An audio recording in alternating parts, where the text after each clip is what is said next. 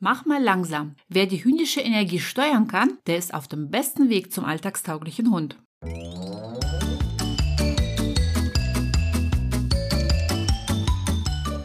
Herzlich willkommen im Hundepub, ein Ort für Hundepubertätsgeplagte.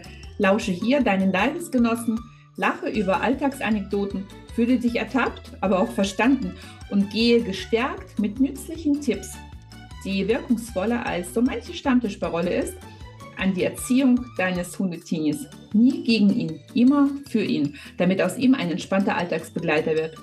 Mein Name ist Eri, ich bin Trainerin für Menschen mit Junghund und freue mich sehr, dass wir die nächsten Minuten miteinander verbringen.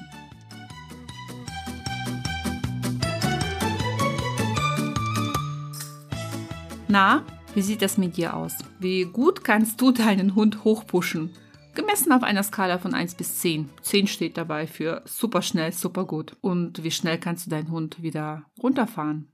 Ja, bei dieser Frage denken ja viele beim Hochpushen zum Beispiel den Hund in einem Spiel zu verwickeln und danach äh, das Spiel abzubrechen. Also wie schnell kann man da den Hund hoch äh, erfreut in hohe Energielagen ähm, bringen und wie schnell kann man ihn da wieder aus dieser Situation raus, rausbringen. Das ist ein gutes Beispiel, aber für mich hat das nicht so eine hohe Wichtigkeit wie ein paar Beispiele aus dem Alltag. Denn der Alltag bringt uns viel wichtigere Momente, wo wir die hündische Energie steuern sollten. Und leider wird hierbei oft die wahre Zurückhaltung, die man bei diesem niedrigen Energielevel braucht, die wahre Zurückhaltung ähm, und damit auch einhergehende Geduld oft mit der Impulskontrolle verwechselt. Der Unterschied dabei ist wichtig und das ist auch wichtig, dass das wirklich jeder Einzelne versteht. Bei der Impulskontrolle ist es so, dass der Hund in einer Erwartungshaltung sitzt. Er nimmt sich zwar körperlich zurück, aber mental ist er eben nicht zurückhaltend.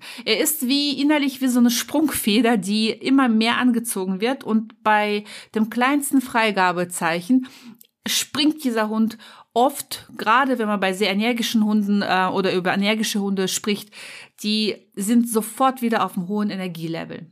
Während bei einer wahren Zurückhaltung, bei einer Geduld, ja, die stark natürlich auch mit der Frustrationstoleranz gekoppelt ist, bedarf es einer mentalen Ruhe.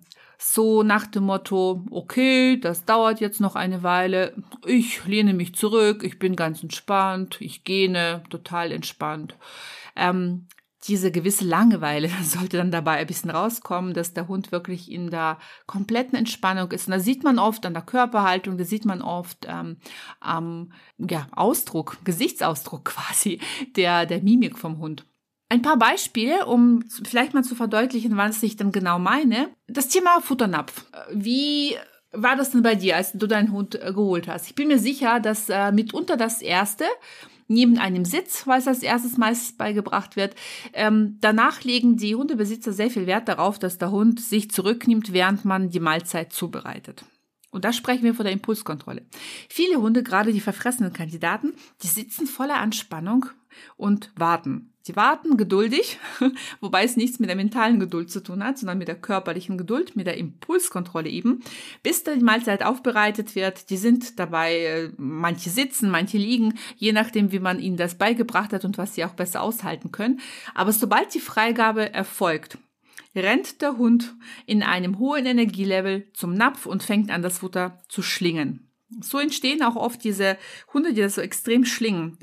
Sicherlich hat das oft was mit Mangel zu tun, äh, Gefühl zu tun, aber auch, weil man schon in so einem hohen Energielevel hingeht und dann folgt man diesem Energiefluss und schlingt. Viel wichtiger wäre es ja, den Hund natürlich, der Teil 1 stimmt ja schon, der ist aufgebaut, ähm, in die Ruhe zu begeben und sagen, ey, bedräng mich bitte nicht, ich mache dir deine Mahlzeit, aber bedränge mich dabei nicht und danach nicht diese Sprungfeder zum Entladen zu bringen, sondern den Hund langsam zum Futternapf zu geleiten, dass da kein so ein Gerenne ist, sondern wirklich mal in Ruhe. Da sind wunderschöne Übungen, die man im Alltag einbauen kann und der Hund damit immer mehr diese Zurückhaltung, diese Ruhe lernt, die sich am Ende für ihn lohnt. Ein Paradebeispiel dafür ist auch das Aussteigen aus dem Auto. Immer wieder erlebe ich das bei meinen Kunden, wenn ich dann sage, okay, der Ausstieg aus dem Auto oder das Rausgehen aus der Haustüre ist hier enorm wichtig und oft maßgebend, wie denn der weitere Spaziergang mit dem Hund so verläuft. Und ja, bei Neukunden höre ich ganz oft, das haben wir geübt. Also unser Hund, der bleibt im Auto, wenn der, die Kofferraumklappe aufgeht. Wir können drum rumlaufen, er springt nicht ähm, raus. Erst auf unsere Anforderung. Und das schaue ich mir natürlich an. Und in den allermeisten Fällen ist es so, dass der Hund eben wie eine Spring, äh, Sprungfeder, angezogene Sprungfeder im Auto sitzt. Er sitzt, er ist perfekt konditioniert auf die Impulskontrolle, er kann das aushalten. Aber sobald das Freigabesignal erfolgt, springt der Hund voller Energie aus dem Auto und folgt dann dieser Energie, indem er abmarkieren muss, schnüffeln muss, äh, einen anderen Menschen anspringen muss. Das ist einfach der Körper folgt quasi diesem Energiefluss, der dadurch entsteht. Und das meine ich damit eben auch nicht, wenn ich sage, wir müssen ruhig am Kofferraum steigen. Ähm, starten, Entschuldigung. Natürlich ist es wichtig, dass der Hund da im Auto sitzen bleibt. Er kann von mir aus sitzen oder liegen, aber ich möchte die mentale Einstellung der Zurückhaltung haben. Dass man einfach sagt, okay, dann das dauert jetzt, dann warte ich jetzt noch mal ein bisschen. Ich nehme mich komplett zurück. Und das Aussteigen aus dem Auto erfolgt eben auch mit der Ruhe. Es erfolgt langsam. Pfötchen für Pfötchen wird abgesetzt mit Bedacht, zwischendurch auch bei Menschen angefragt. Wir gucken, dass da wirklich eine Ruhe ein, in, in, das, in den Start des Spaziergangs schon reinkommt. Und danach empfehle ich tatsächlich, die Leine so ein bisschen am Bauch festzuhalten.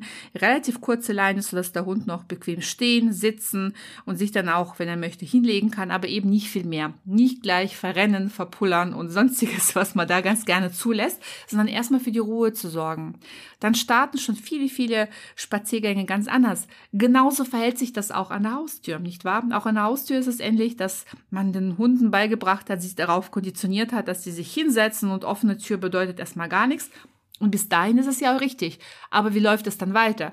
Oft ist es nach der Freigabe, dass der Hund dann einfach vorstürmt. Und ich betone, mir geht's nicht darum, dass der Hund nicht als erstes aus der Haustür gehen darf. Natürlich darf er das, wenn er sich zurücknehmen kann. Es kommt immer darauf ähm, an, wie gehe ich denn aus der Haustüre.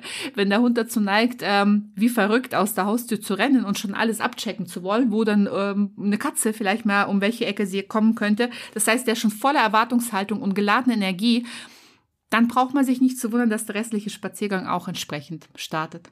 Hat man aber dafür gesorgt, dass der Hund sich zurücknehmen kann und nach der Freigabe Pfötchen für Pfötchen rausgeht, ja, also wirklich Pfote nach der Pfote absetzt mit Bedacht ähm, und eben nicht dieses impulsive, entladene Rausstürmen. Ja, das äh, Ähnliches, äh, noch ein Beispiel, also ich könnte noch viele bringen, aber noch ein Beispiel ist vielleicht nochmal wichtig, das Thema Besucherempfang. Also gerade junge Hunde neigen ja dazu, ähm, ja, sehr energisch die Besucher anzuspringen und äh, man ist peinlich berührt und dann ist man irgendwie bemüht, den Hund davon abzuhalten oder man lächelt das äh, Verlegen weg. Auch da, wenn ich dazu bringe, die Energie des Hundes zu regeln, zu regulieren. Dann ist auch die Begrüßung, zum Beispiel dieses Kauen an, an Fingernägeln, was oft einfach aus dem hohen Energie, aus Fingernägeln sage ich, an, an fremden äh, Fingern, vom, an Fingern vom Besucher, ähm, zwar nicht bös gemeint vom Hund, aber eben auch nicht gerade angenehm für den Besucher.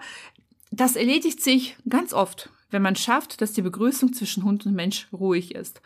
Und das macht man zum Beispiel, wenn man den Hund erst vorerst nicht zum Besucher lässt, sondern vielleicht ihn erstmal woanders zur Ruhe kommen lässt. Und erst wenn er eben in dieser mentalen Verfassung ist und sagt, oh, ich darf da eh nicht hin, weil die quatschen jetzt total doof, erst dann darf er wiederum eine Pfote nach der anderen im ruhigen Energielevel sich dem fremden Menschen annähern und sich, die dürfen sich begrüßen. Es geht immer darum, dass der Hund am Ende der Erziehung immer die größtmögliche Freiheit bekommt.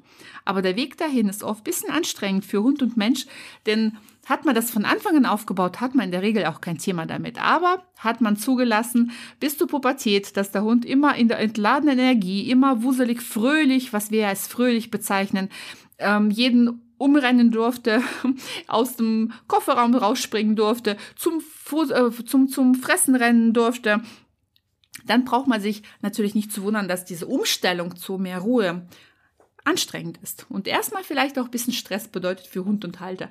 Aber es lohnt sich, wenn ihr das geschafft habt, dass ihr die Energie vom Hund steuern könnt, ja, ähm, dann habt ihr wirklich mitunter den größten Meilenstein hinter euch gelegt, was die Hundeerziehung anbelangt und letzten Endes dann auch einen schönen Alltag für Hund und Mensch. Und ja, mit dieser Folge wollte ich euch ein paar Instrumente dazu geben, ähm, wie ihr das quasi machen könnt, auf was ihr dabei vor allem achten ähm, solltet, was meine Empfehlung diesbezüglich ist.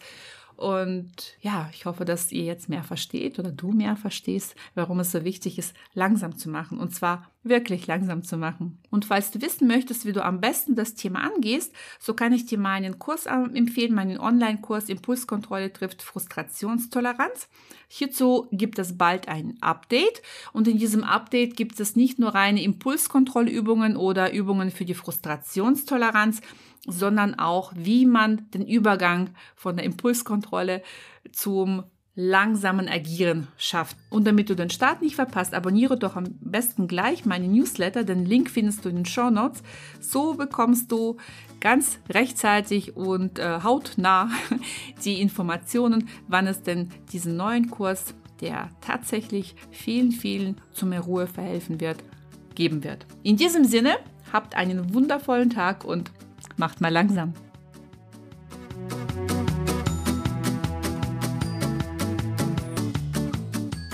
So, das war's mit dieser Folge. Möchtest du noch mehr Tipps für die Erziehung deines Junghundes erfahren?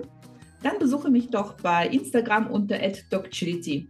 Die genaue Bezeichnung findest du unten in den Show Notes. Und nun herzlichen Dank für deine Zeit. Ich habe mich sehr gefreut, dich dabei zu wissen und freue mich auf ein nächstes Mal. Bis bald, deine Eri.